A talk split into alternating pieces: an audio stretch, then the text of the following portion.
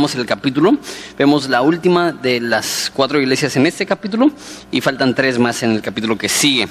Se llama la iglesia en la ciudad de Tiatira. Eh, leemos el pasaje, son unos 11 versículos, oramos y lo estudiamos. Dice así, y escribe al ángel de la iglesia en Tiatira. El Hijo de Dios, el que tiene los ojos como llama de fuego y pies semejantes al bronce bruñido, dice esto. Yo conozco tus obras y amor y fe y servicio y tu paciencia y que tus obras postreras son más que las primeras.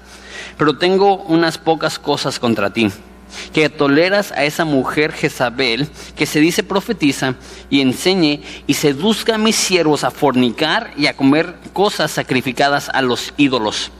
Y le he dado tiempo para que se arrepienta, pero no quiere arrepentirse de su fornicación. He aquí yo arrojo en cama y en gran tribulación a los que con ella adulteran, eh, si, no se si no se arrepienten de las obras de ella y a sus hijos heriré de muerte, y todas las iglesias sabrán que yo soy el que escudriña la mente y el corazón, y os daré a cada uno según vuestras obras. Pero a vosotros y a los demás que están en Tiatira, a cuantos no tienen esa doctrina y no han conocido lo que ellos llaman las profundidades de Satanás, yo os digo, no os impondré otra carga. Pero lo que tenéis, retenedlo hasta que yo venga. Al que venciere, guardaré y guardare mis obras hasta el fin, yo le daré autoridad sobre las naciones y las regirá con, con, una vara de hierro y serán quebrantadas como vaso del alfarero, como yo también la he recibido de mi Padre. Y le daré la estrella de la mañana. El que tiene oído, oiga lo que el Espíritu dice a las iglesias. Oramos. Jesús, te damos gracias por esta palabra. Te damos gracias por esta iglesia. Yo te doy gracias por el movimiento al que pertenecemos, Capilla Calvario, que por medio siglo nos hemos dedicado a enseñar la palabra verso a verso. Te damos gracias que, que tú nos hablas y tú nos instruyes y tú nos corriges y tú nos guías. Y muchas veces estudiando la Biblia verso a verso nos topamos con temas que no son los que hubiéramos elegido, pero muchas veces son los más necesarios. Jesús, te pido que, corrijas cualquier cosa que esté deficiente en esta iglesia o en nuestras vidas, para que podamos salir de aquí como una iglesia que está mejor preparada para glorificarte y mejor preparada para alcanzar ensenada para tu gloria. En el nombre de Cristo Jesús, amén. Estamos viendo siete iglesias en Apocalipsis en una serie larga de 30 semanas del libro de Apocalipsis. Y les dije que las siete iglesias eh, están escritas con un, patrón en el cual Jesús se presenta, después eh, da lo que tiene en contra de la iglesia, después perdón, dice lo que tiene a favor de la iglesia, después dice lo que tiene en contra de la iglesia, después dice eh, cómo deben de arrepentirse, después da qué es lo que sucede si no se arrepienten y después da una recompensa para aquellos que sí se arrepienten. Y, hay algunas iglesias que no tienen todos estos como que, como que siguen ese patrón. Esta iglesia sí vamos a poder ver todas esas categorías y unas cuantas cosas acerca de Teatira antes de ver lo que dice Jesús. Teatira es un pueblo muy pequeño. Es interesante porque hasta ahorita las ciudades que hemos visto son grandes. Éfeso, una de las tres ciudades más grandes del Imperio Romano.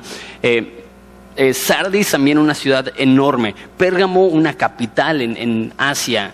Pero ahora Tiatira es un pueblito pequeño, es más, muchos historiadores ni siquiera saben por qué Dios se tomó el tiempo de escribirle a un pueblo tan insignificante era tan pequeño que solamente tenían un templo en toda la ciudad, que es raro porque en las ciudades antiguas habían cientos y cientos de templos, pero porque era una ciudad tan pequeña, para que te des una idea, probablemente unos cuantas cientos, de personas, solamente tenían un templo, ese templo era al dios del sol. Este, era un pueblo también, aunque era pequeño, que tenía mucho dinero, los que vivían ahí, porque vendían eh, telas del color púrpura.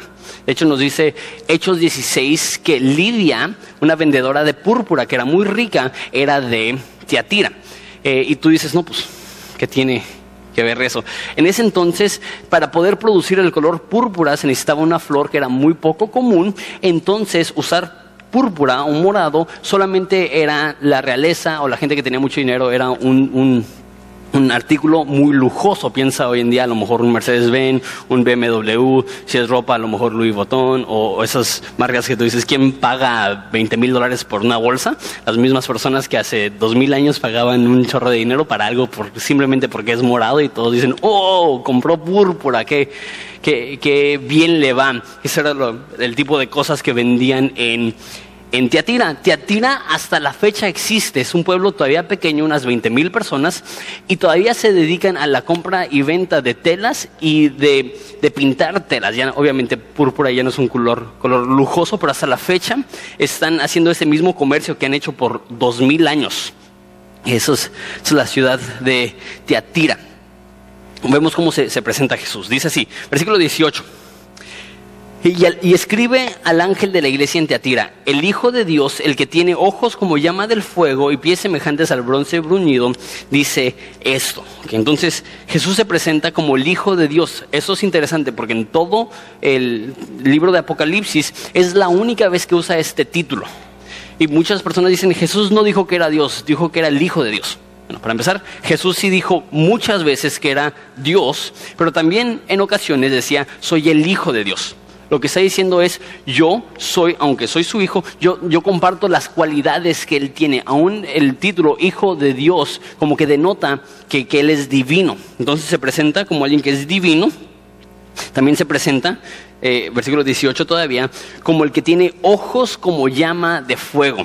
Entonces lo que está dando a entender es que Él está observando, que Él está enterado, que Él está percibiendo todo lo que está sucediendo.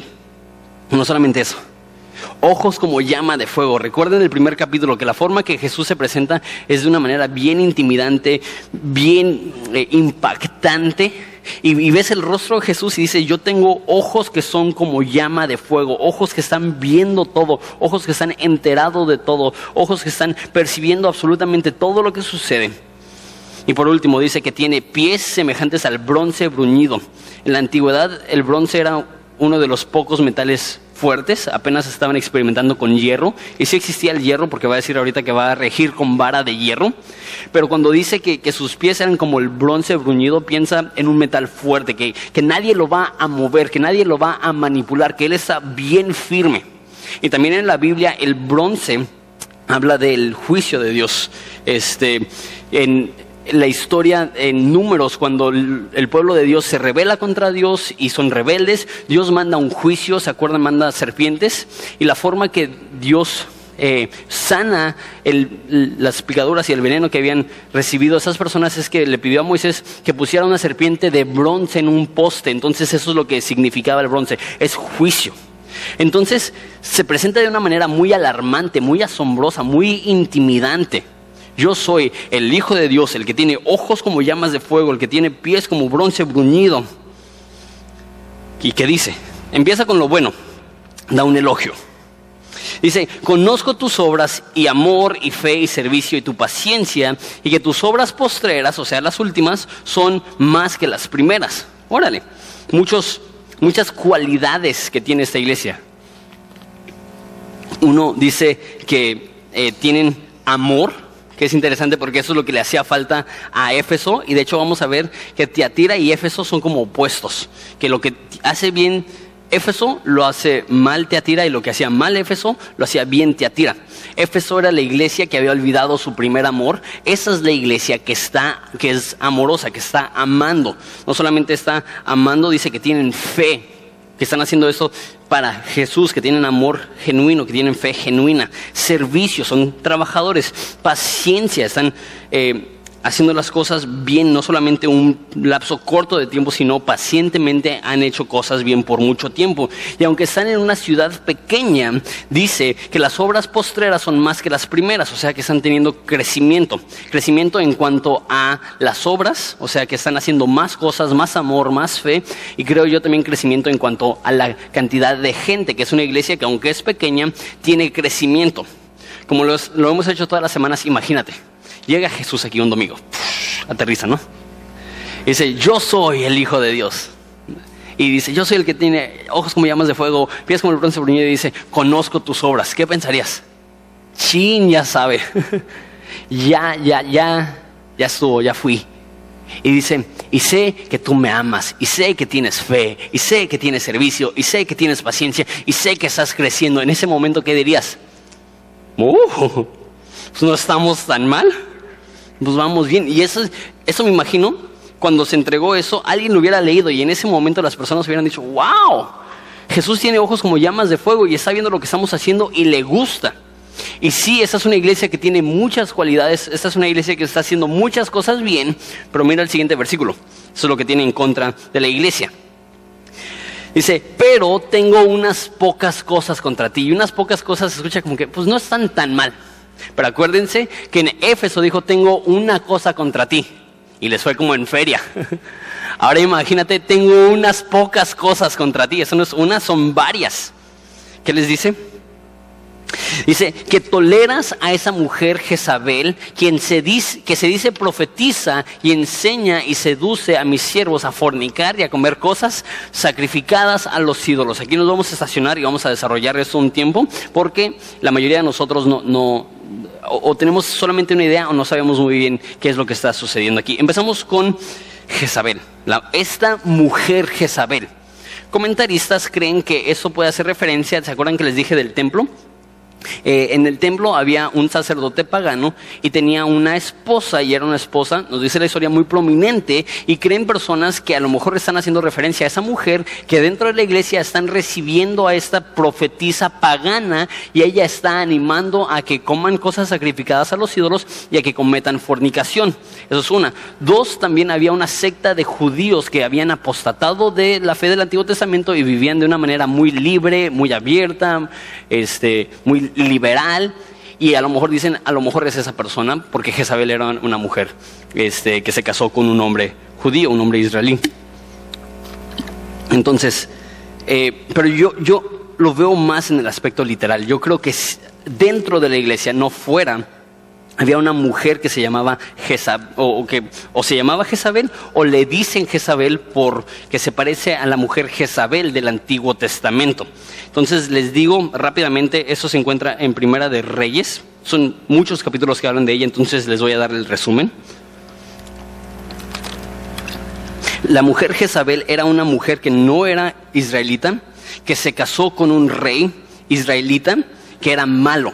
Eh, y ella eh, adoraba a dioses falsos, no solamente les adoraba en general, ella era extremadamente devota a Baal y a Astarot, los dos eh, ídolos más grandes en el tiempo de Israel. Tan devota era que ella personalmente patrocinaba a este a 850 sacerdotes paganos para que ellos pudieran trabajar de tiempo completo en las cosas de sus templos paganos. Ella era autoritaria, ella era fuerte, ella era tan autoritaria que, que después de que tuvo, ahora sí que como un duelo con uno de los profetas, Elías, le dijo, para este tiempo mañana vas a estar muerto. Y, el, y, Elías, que acababa de matar a muchos de los profetas paganos, él se llenó de miedo, se llenó de depresión. Perdón, se llenó de miedo y depresión y huyó, le tenía tanto miedo a esa mujer, esa mujer era tan mala que el nombre Jezabel es como que, uh, Mufasa. Este, e-, ese como que, uh, y, era tan mala que, el, y el, rey ah, era conocido como, como que medio chilletas. Entonces llega y ve una viña y la quiere comprar y, y le dice al Señor, ¿a cuánto me la vendes?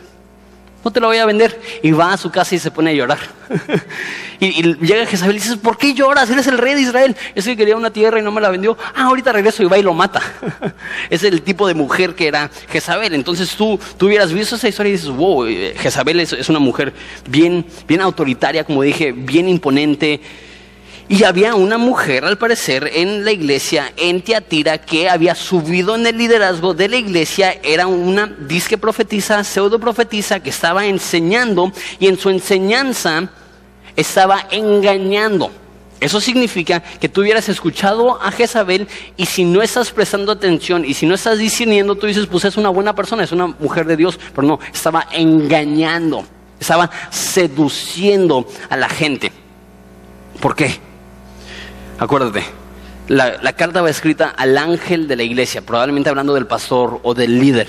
Yo creo que el problema no solamente es que hay una mujer llamada Jezabel en la iglesia Teatira. Yo creo que el problema es que hay líderes que no supieron cómo tratar con un lobo vestido de oveja. Eso es lo que sucede. Tantas iglesias tienen estos dos problemas. Uno, no enseñan la sana doctrina. ¿Por qué sana doctrina? Mira versículo 24. Dice, a los demás en Teatira, en cuantos no tienen esta doctrina. Entonces la forma que estaba engañando era a través de su doctrina, su enseñanza. Hay iglesias donde no se enseña doctrina. No se enseñan conceptos bíblicos, lo único que se enseña son sermones prácticos de cómo ser una mejor persona. Y Dios quiere que seas una mejor persona y Dios quiere que crezcas, pero también quiere que sepas por qué. También quiere que conozcas las escrituras, también quiere que conozcas a Jesús, también quiere que conozcas conceptos teológicos que, son el fundamento y la base del por qué vivimos como vivimos. Entonces no enfatizaron la sana doctrina. Eso es lo opuesto, como dije a, a, Éfeso, que ellos no toleraban las obras de los nicolaitas. Aquí toleran a la mujer Jezabel. Número dos, ser permisivos en la enseñanza. A esto me refiero que están invitando a cualquier persona. Que no hay un alto estándar para, para la persona que está detrás del púlpito. Necesitas saber que nosotros no vamos a dejar que cualquier persona se suba aquí. A cada rato gente me dice, quiero dar un testimonio. Digo, no te conozco.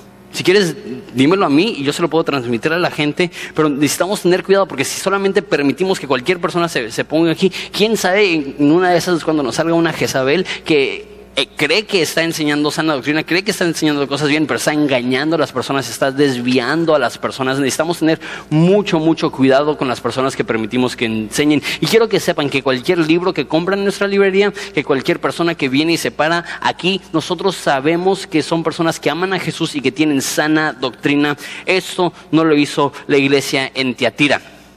Ahora, existe esa pregunta y me desvío porque eso es bien polémico en, en, todo el mundo, pero en México también. Mira, regresa otra vez en versículo 20, que toleras a esa mujer Jezabel. Hace hincapié en el hecho que es una mujer.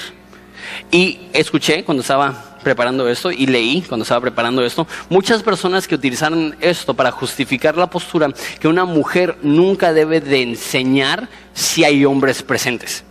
Eh, que la única el único momento en el cual puede enseñar una mujer es en el contexto de un estudio de mujeres. dicen, y mira lo que pasa cuando permites que, que mujeres enseñen. Ahora, el problema es que eh, Pablo mismo dijo, no permito que la mujer enseñe ni ejerza autoridad sobre el hombre. Entonces, muchas personas ven eso y dicen, la mujer no puede enseñar en ningún contexto si están hombres presentes. Entonces no hay tal cosa como una profetisa, pero el problema es, ¿hay profetizas en la Biblia? ¿Hay profetizas en el Nuevo Testamento? Sí. Dice en Hechos que, que Felipe tenía siete hijas que eran profetizas. En Primera de Corintios sean instrucciones de cómo debe una mujer orar o profetizar dentro de una iglesia. Vemos en Primera de Timoteo que se dan requisitos para las actividades de, un, de una diácona. Este, o sea, de, de, una mujer que está ejerciendo el diaconado y un diácono es un líder. Vemos en el Antiguo Testamento que habían líderes que eran mujeres. Entonces, ¿Dios prohíbe el liderazgo femenil dentro de la iglesia? No creo. No creo, no, no creo que el problema aquí es que están dejando que una mujer enseñe, pero aquí dice que, está seduciendo y dice que han seguido su doctrina. La palabra en griego para enseñar es eh, de donde proviene la palabra en español didáctico. Pero en Primera de Corintios, cuando dice que la mujer no puede enseñar, no significa didáctico, o sea, una enseñanza, significa imponer doctrina. Yo creo que lo que la Biblia prohíba es que haya una mujer que sea la líder de la iglesia, que sea una mujer que sea la pastora, que sea una mujer que esté enfrente de la congregación, que sea la que está diciendo, eso es lo que creemos en este lugar. No significa que la mujer no puede enseñar. Aquí tenemos clases que son enseñadas por mujeres, aquí tenemos cursos que son enseñados por mujeres, tenemos grupos en casa que son enseñados por mujeres. Yo creo que Dios le da sabiduría a la mujer igual como le puede dar a algún hombre, pero sí vemos que la Biblia reserva la, posición de anciano o pastor solamente para, para hombres. Pero entonces hace hincapié en el hecho que es mujer, pero no creo que eso sea el problema. El problema, una vez más, es qué es lo que está diciendo. ¿Y qué es lo que les dice? Dice que les está seduciendo, en versículo 20, eh, dice, enseña y seduce a mis siervos a fornicar. ¿Qué fornicar? ¿Qué es eso? Fornicar es cualquier tipo de relaciones sexuales fuera del matrimonio. Entonces, esta mujer en su enseñanza está o de una manera este, no abierta o posiblemente de una manera abierta. Está diciendo, ¿sabes qué? Dios es un Dios de amor. Ya tienes una iglesia conocida por su amor. A Dios no le importa si vive sexualmente puro. Realmente eso, no es la gran cosa. A Dios le importa que seas buena persona, a Dios le importa que, tengas buenas relaciones, pero si tienes sexo fuera del matrimonio no es, la gran, no es la gran cosa y estás seduciendo. Ahora, esto es lo que es bien peligroso. Dice, versículo 20 todavía, ¿a quién está seduciendo? Dice, que seduzca a mis siervos. Jesús no llama mis siervos a personas que no son cristianas. Entonces está entrando a una iglesia cristiana y está desviando, está desviando, perdón, a cristianos, está haciendo que ellos caigan en fornicación. Eso es bien grave. Y eso me demuestra que aún un cristiano puede caer en ese pecado. Aún un cristiano puede ser engañado por Satanás, engañado por falsos maestros engañado por su propia carne y caer ante el pecado sexual. Eso es bien fácil de entender. Ahora, la otra cosa ya es un poquito más complicada. Que les ha engañado y seducido y enseñado a que forniquen y a que coman cosas sacrificadas a los ídolos. El amor tú dices, ¿y eso qué tiene que ver conmigo? Pues te explico. En ese entonces, eh, los paganos tenían sacrificios, llevaban una vaca, la degollaban y era su sacrificio a, Dios. Lo que hacían en ese entonces es, pues ya mataron a la vaca, pues vendemos la carne. Y vendían la carne de los sacrificios y la vendían en los mercados a descuento. Entonces ibas al Costco o al Soriana y tenías, ok, kilo de carne asada, 100 pesos, kilo de, carne asada sacrificada a ídolos, a ídolos 50 pesos. Porque los cristianos somos bien codos. No, pues, pues vamos con la, barata. Entonces empezaron a, comprar carne sacrificada a ídolos y empezó este debate. ¿Puede un cristiano comer algo que fue sacrificado a un ídolo? Y muchos decían, pues es carne.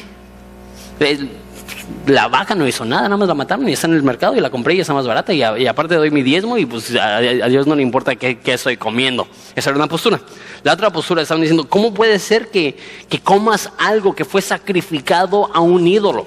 Que estuvo hace unas horas en un altar pagano, según esto, para, para impresionar a un Dios que ni siquiera existe. ¿Cómo puedes, cómo puedes hacer esto? Entonces, lo que hace que esto sea confuso y a lo mejor no, no te interesa mucho este tema, pero ahorita lo, voy a, lo voy a aterrizar en cómo es importante para nosotros.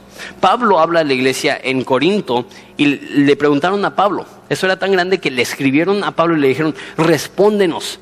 ¿Podemos comer carne sacrificada a ídolos? Y Pablo dice, sí, bueno, no, bueno, más o menos. Es básicamente una parafrase de, de 1 Corintios 6. Dice, dice, come toda la carne en el mercado. Ah, ok, pues entonces sí. Pero si sabes que es, ha sido sacrificada a ídolos, no lo comas por causa de conciencia. Entonces, ah, entonces no. Y si vas a la casa de alguien y alguien te ofrece carne sacrificada a ídolos, no les preguntes, tú come. Pero si llegan y te dicen, esto fue sacrificado a un ídolo, no lo comas. ¿Qué es lo que está diciendo? Es cuestión de conciencia. Si tú sabes, eso fue sacrificado a un ídolo y lo comes de todos modos, el problema no es que estás comiendo carne, el problema es que te valió. Y, no, le das la importancia que merece a la santidad. Pero si tú estás comiendo y no, te dijeron, nada más se trajeron el plato, te sirvieron tu, tu, carne asada, te la comes y no te dijeron nada, pues tu conciencia está libre porque no sabes si fue o no carne sacrificada a ídolos. Entonces, yo creo la enseñanza del Nuevo Testamento es que si sabes que esa carne fue sacrificada a los ídolos, no la comas. Y yo creo que lo que está diciendo aquí es, aunque no lo dice explícitamente, es que ellos, sabiendo que la carne había sido sacrificada a los ídolos, la seguían comiendo. Entonces, ¿qué tiene eso que ver conmigo? En mi, en mi vida he comido carne sacrificada a los ídolos. Bueno, yo creo que el concepto que está hablando aquí es que no están dispuestos a hacer sacrificios pequeños con tal de vivir en santidad. No están dispuestos a sacrificar 50 pesos y comprar la carne que está un poquito más cara con fin de vivir en santidad. No están dispuestos a eliminar unas cuantas cosas de su dieta para vivir en santidad. Y, se me hace bien interesante porque vamos a ver estos conceptos. Teatira es una ciudad pequeña. Eh, el pecado que tienen es un pecado pequeño. Mínimo ese de comer carne sacrificada a los ídolos. Y se nos hace bien raro porque para nosotros fornicación es como un super pecado y comer carne sacrificada a ídolos. Es como que, como que se nos hace raro que, que lo ponga en el mismo nivel Jesús porque sí es, es, una cuestión que muchos cristianos creían que estaba bien, muchos cristianos creían que estaban mal, era algo bien debatible, pero Jesús dice, está mal, no lo hagas. Entonces la pregunta es, ¿qué cosas en tu vida sabes que están mal, pero tú dices, no es la gran cosa y los haces de todos modos? ¿Qué cosas en tus vidas? Y eso es lo, lo que pasa. Porque ellos no sacrificaban el animal, decían, pues yo no lo estoy sacrificando, solamente lo estoy comiendo. Y muchas personas creen que porque no estamos cometiendo los pecados grandes, que podemos cometer los pecados pequeños y pues a Dios ni le interesa, con, tal de que cumpla con los pecados grandes. Y hablamos de eso en la serie de, desde el primer matrimonio, que conozco personas que, dicen, pues sí, golpeé a mi mujer, pero mínimo no la maté. el hecho que no la hayas matado no significa que está bien que la golpeaste. Pues sí, sé, que estoy coqueteando con un chorro de mujeres, pero mínimo le estoy siendo fiel a mi mujer. El hecho de que le estás siendo fiel físicamente a tu mujer no te da el derecho de, andar de coqueto con otras mujeres, pero hay personas que así se justifican en su, en su, mente. Pues le estoy siendo fiel a Dios, solamente es pornografía.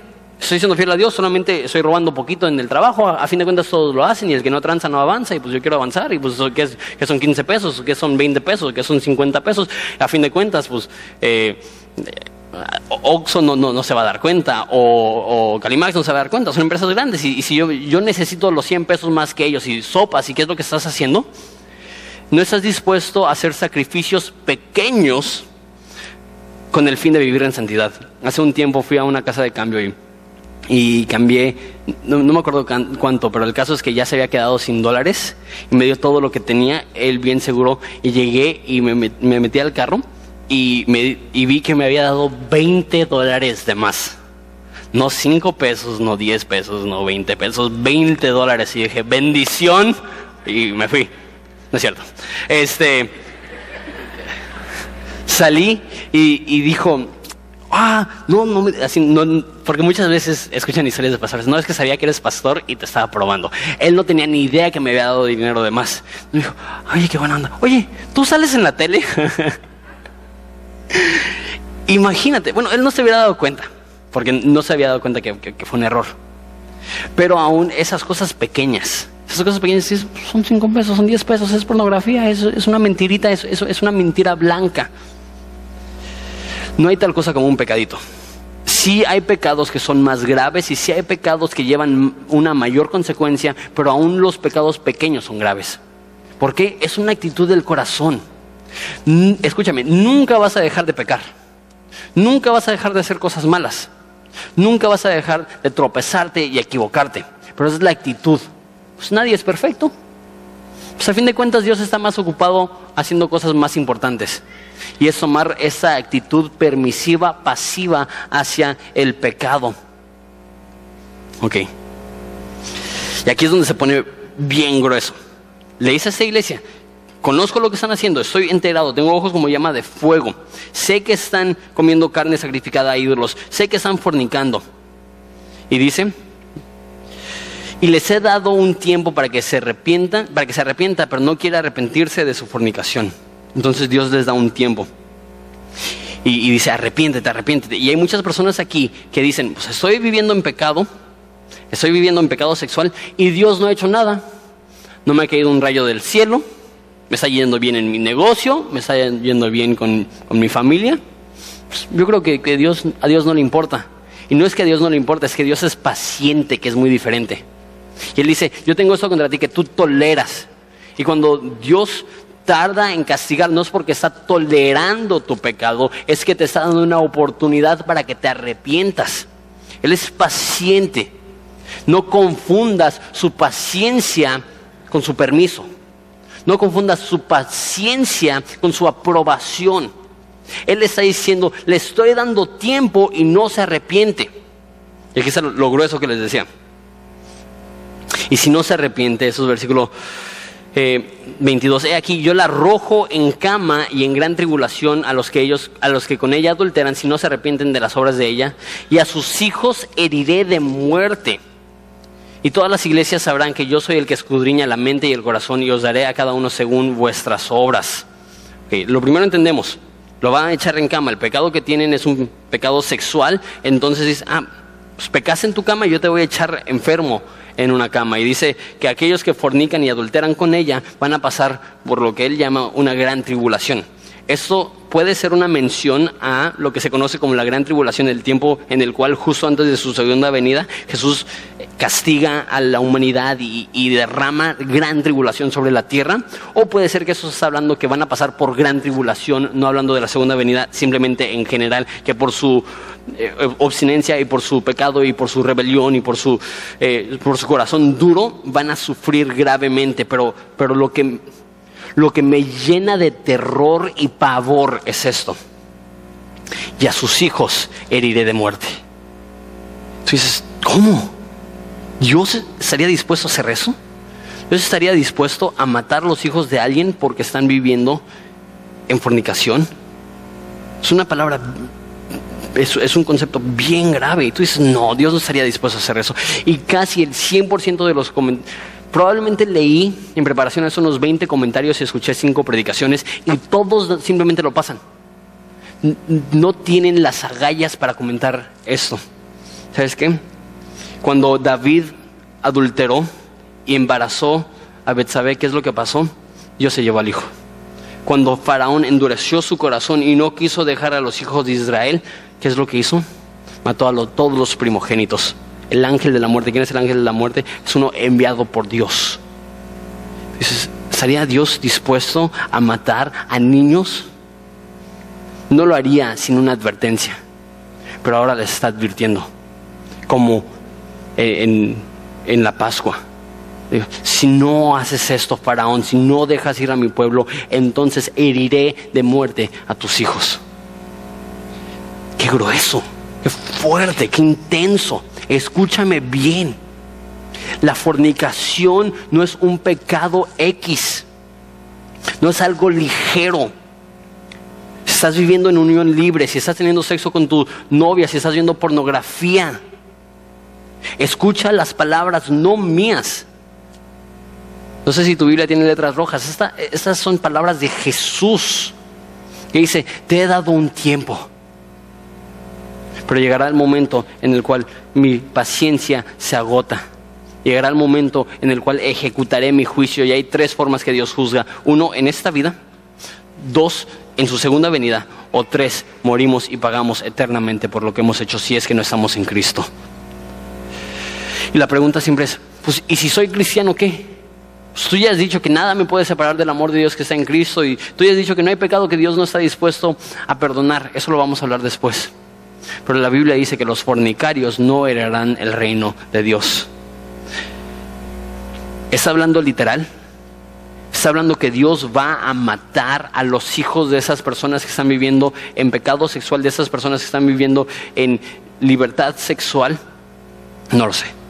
No lo sé. Es posible que esté hablando de una manera figurativa. Está diciendo voy a matar a los seguidores de Jezabel.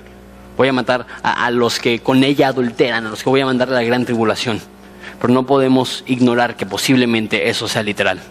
Que posiblemente ese pecado sea tan grave que Él dice, si no te detienes te quitaré lo que más amas. Si no pones alto a esta inmoralidad sexual, no tengo forma lo suficientemente grave para castigarte que quitarte los hijos. No voy a pedir que levantes la mano si estás viendo pornografía. No voy a pedir que levantes la mano si estás jugando sexualmente con tu novia, no voy a pedir que levantes la mano si estás viviendo en unión libre, pero quiero que veas eso, quiero que sientas el peso de lo que Jesús está diciendo. Le he dado un tiempo para que se arrepienta y no quiere arrepentirse de su fornicación. Que esta no sea tu historia. Si has caído y estás aquí, es porque Dios en su infinito amor te está trayendo y te está diciendo, arrepiéntete, ya estuvo, ya cede. Ok, si es que es literal.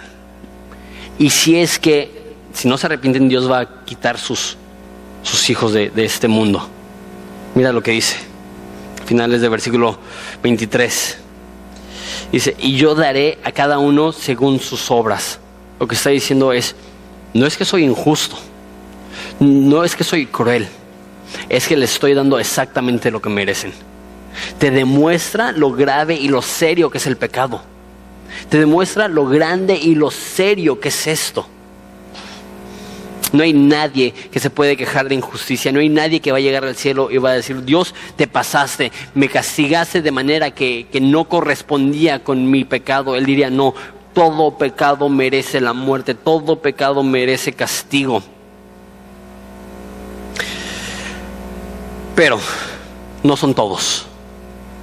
Dice versículo 23, pero a todos los demás que están en Tiatira, en cuantos no tienen esa doctrina y no han conocido lo que aquellos llaman las profundidades de Satanás, yo digo, no os impondré otra carga. Pero lo que tenéis, retenedlo hasta que yo venga. Entonces está diciendo, dentro de la iglesia hay personas que no están recibiendo esto. Y, pienso, hay a veces iglesias que invitan a, personas que, que son como, Jezabel, con, que contienen falsa doctrina y, son, son permisivos los pastores y no, pues atrae a mucha gente y trae mucha bendición o lo que sea. Pero aún en iglesias donde el pastor no tiene buena doctrina o aún en iglesias donde hay, hay falsa doctrina, hay un remanente fiel. He visto que aún en las peores iglesias hay cristianos genuinos. He visto que aún en las peores iglesias hay personas que dicen, nosotros no vamos a seguir ese pecado, nosotros no vamos a ceder. En cualquier iglesia hay un remanente, citando la historia de Jezabel. Cuando Jezabel eh, amenazó de muerte a Elías, Elías en su depresión gritó a Dios y dijo, soy el último que queda, nadie más te es fiel.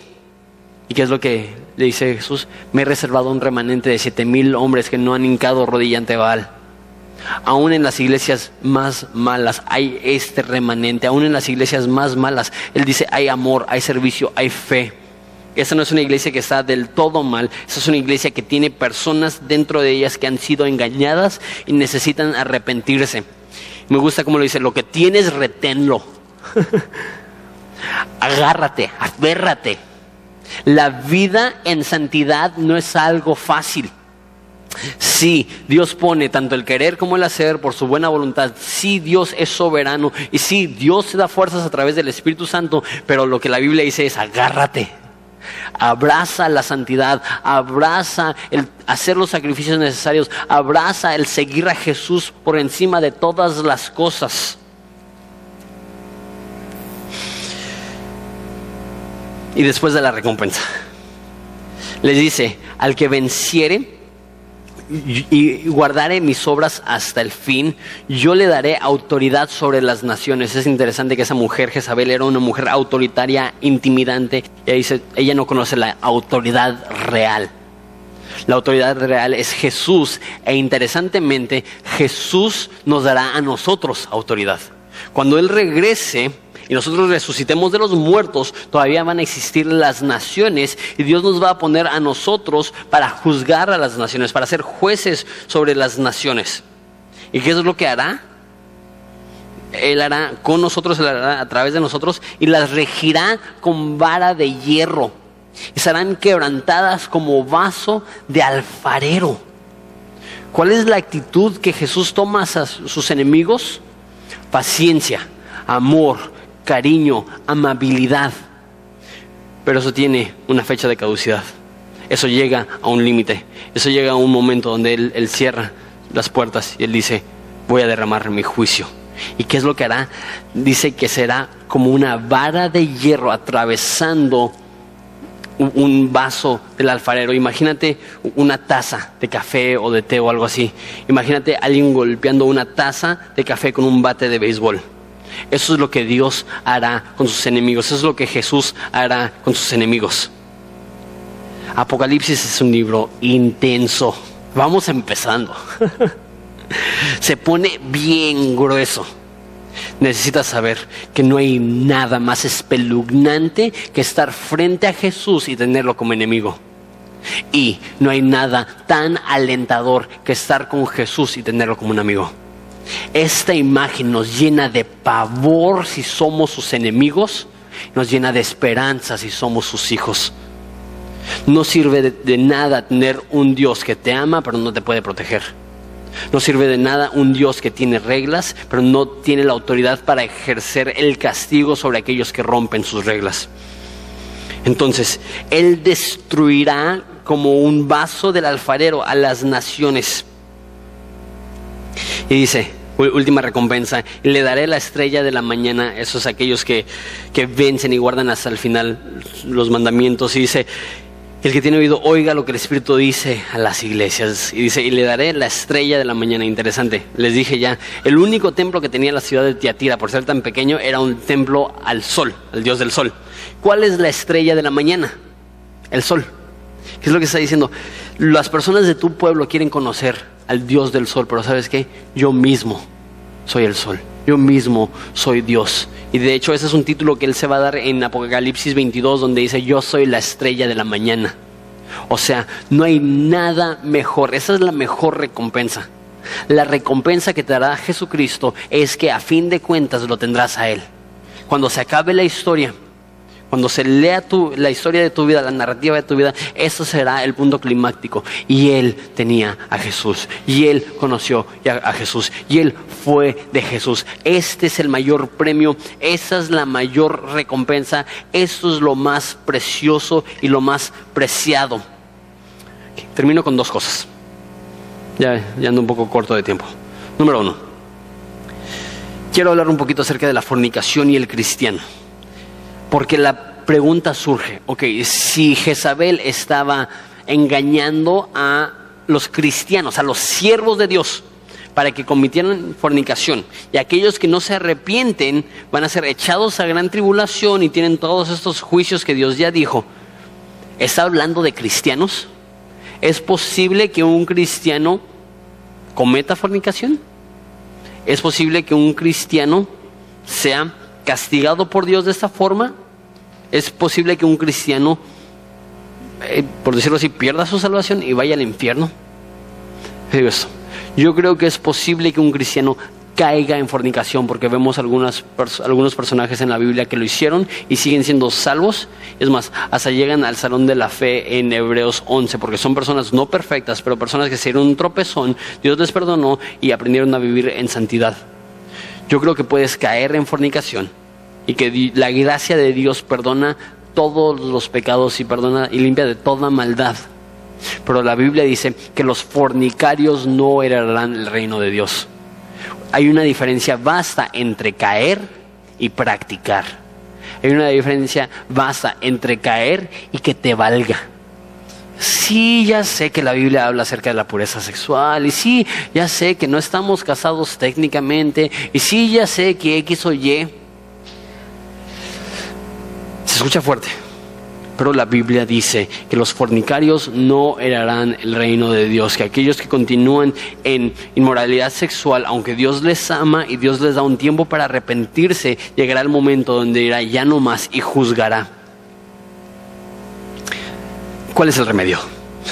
Si estás en fornicación, si eres como millones de personas con una adicción a pornografía, si estás teniendo relaciones con tu pareja y no están casados, ¿cuál es la solución?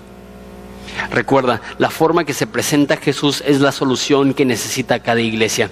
Éfeso era una iglesia que había olvidado su primer amor y Jesús dice, yo soy el que estoy en medio de la iglesia buscando intimidad. Esmirna eh, iban a sufrir y él dice, yo soy el que estuvo muerto y vivió, yo tengo las llaves sobre la muerte. En Pérgamo tenían pecado en su vida y él dice, yo soy la espada aguda de dos filos que remueve el pecado. Para Teatira, ¿qué es? Yo soy el Hijo de Dios que tiene ojos como llamas de fuego. La forma que podemos vivir en santidad es recordar que Jesús siempre está viendo. Y a veces decimos, sí, pues pues si, lo sabe Dios, que se entere el mundo, ¿no? Y sí, pues sí, Diosito me cuida, Diosito me ve. Pero no solamente está viendo, No solamente está observando, tiene ojos como llamas de fuego. Está enterado y está al tanto y Él está apasionadamente viendo tu vida. Eso es uno. Y dos, tiene pies como bronce. Él no se mueve. Él no quita el dedo del renglón. Los mandatos que Él dio hace miles de años siguen igual de vigentes.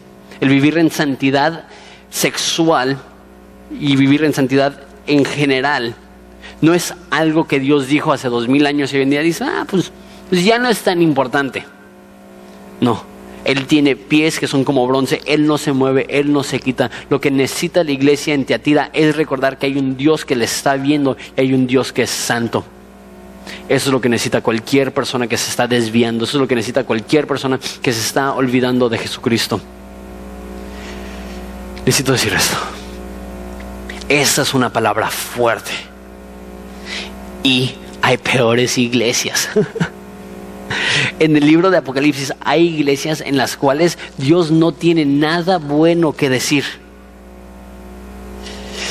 Y tenemos que remover esa idea de un Jesús cariñosito que nunca tiene ningún problema con nadie y tener la versión real de Jesús que tiene ojos como llama de fuego, que está viendo tu vida. Y si eres tu hijo, ese fuego te protege. Y si eres su enemigo, ese fuego te consume. La pregunta no es qué vas a hacer. La pregunta es, ¿qué es lo que Él hizo? Él ya te perdonó, Él ya murió. ¿Qué es lo que necesitas hacer? A la luz de lo que Él ya hizo, le he dado un tiempo para que se arrepienta. La palabra arrepentimiento es metanoia, que significa literalmente un cambio de parecer que te lleva a un cambio de dirección. Cambio de parecer, ok, lo que estoy haciendo es mal, cambio de dirección, no lo voy a volver a hacer. Eso es lo que significa el arrepentimiento. La salvación no es por obras, pero la salvación lleva arrepentimiento que te llevará a un cambio de obras. Entonces lo que vamos a hacer, voy a pedir que se pongan de pie. Hoy es el primer domingo del mes. Sé que tuvimos Santa Cena en la primera reunión. También vamos a tener Santa Cena en esta reunión.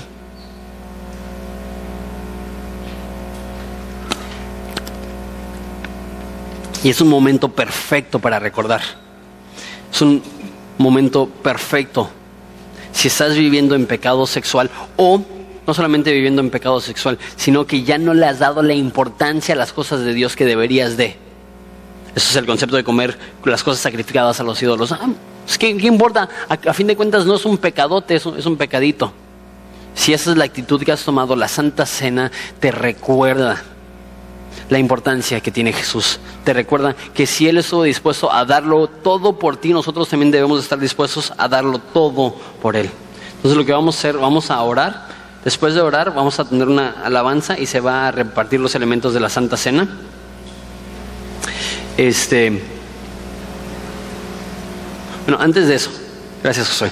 Eh, sé, sé que es un momento bien denso, bien fuerte, pero una iglesia amiga nuestra nos hizo una solicitud que queremos respetar. Eh, Horizonte San Diego es la iglesia donde mi papá conoció a Jesús. Y este mes cumplen 40 años de que fueron fundadas, en su aniversario número 40, y nos pidieron eh, que si podía dar yo unas cuantas palabras y después que la iglesia grite y felicite, ya, felicidades. Entonces voy a dar las palabras en inglés, lo vamos a grabar. Si está mi papá, ¿puede pasar? ¿Por qué no saludan a mi papá? Vamos a darle un aplauso a mi papá porque...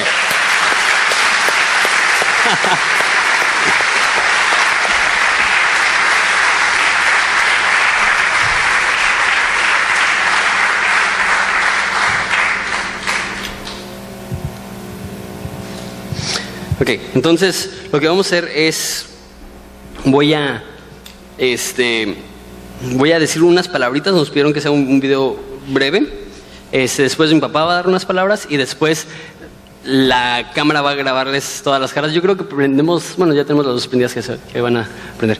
Este, entonces, si quieres, yo digo unas palabritas, después unas palabritas y después todos dicen, ¡ah, felicidades! Bueno. Sí, es que quiero decir que Hace casi 40 años conocí a Cristo, un, un joven muy dinámico que compartía mucho amor y él ahora está cumpliendo 40 años en la congregación y queremos felicitarlo. Entonces, yo tengo mi micrófono, tú puedes usar ese. Entonces, Eh, no sé si cuándo. Ah, bueno, yo creo que ahí está bien el Zoom. ¿Listo, José? All right, well, Horizon Christian Fellowship, it's so exciting um, that you're having your 40th anniversary, and we just want to congratulate you and thank Pastor Mike for 40 years of faithfulness to preaching God's word and loving his people. Now, my dad wants to say a few words, and then we'll, as a church, congratulate you as well. Mike, we love you. We're praying for you in Mexico. We thank you for your ministry around the world. Felicidades en los 40 años de ministerio. Aplauso al Señor. Volteen a ver la cámara. Pueden voltar a ver la cámara si quieren.